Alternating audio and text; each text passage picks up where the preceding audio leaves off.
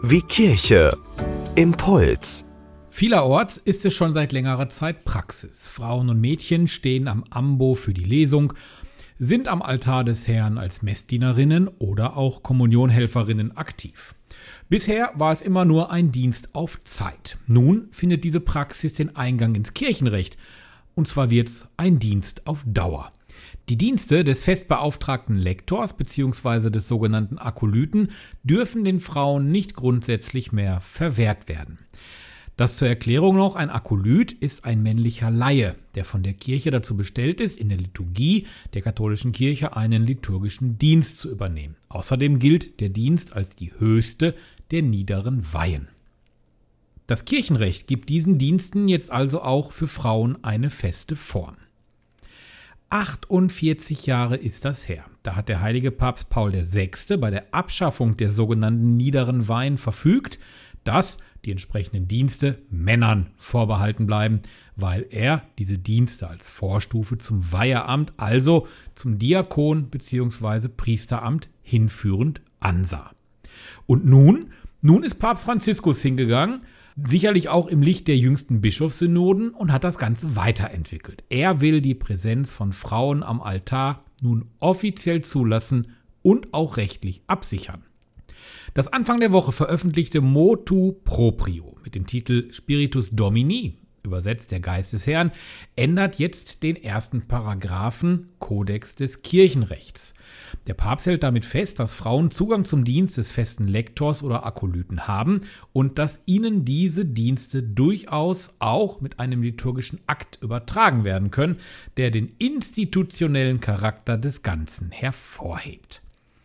Franziskus erläutert, dass er mit seiner Entscheidung auch die Empfehlungen verschiedener Bischofssynoden aufgreife. Frauen in aller Welt, auch hier in Deutschland, die wird es sicherlich gefreut haben, als sie das gehört haben, dass sie nun auch richtig, wirklich offiziell am Altar oder Ambo stehen dürfen. Aber jetzt mal ehrlich. Hätten Sie es gewusst, dass es bisher eigentlich gar nicht so richtig erlaubt war? Nee, also ich auch nicht. Ich war da am Montag ziemlich überrascht.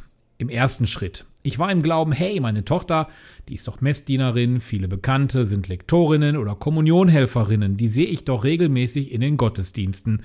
Und dann, dann höre ich, dazu hätten die jedes Mal in der Sakristei vorher noch beauftragt werden müssen für ihren jeweiligen Dienst.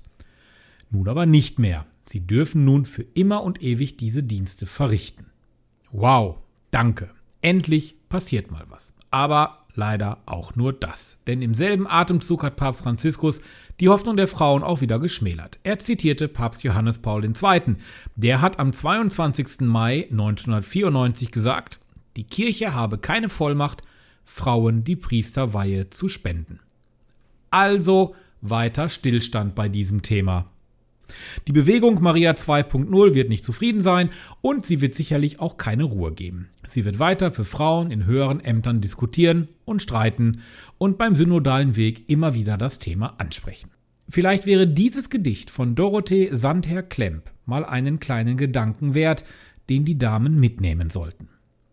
Wer ruft, wer hört, wer sucht, wer findet, wer glaubt, wer antwortet, hier bin ich. Wer ruft, wer hört, wer sucht, wer findet, wer glaubt, kann antworten, hier bin ich. Frauen können also rufen, hören, suchen, finden, glauben, wie Männer. Und dann können sie auch rufen, hier bin ich. Und damit sagen, wir können es genauso gut wie Männer. Punkt.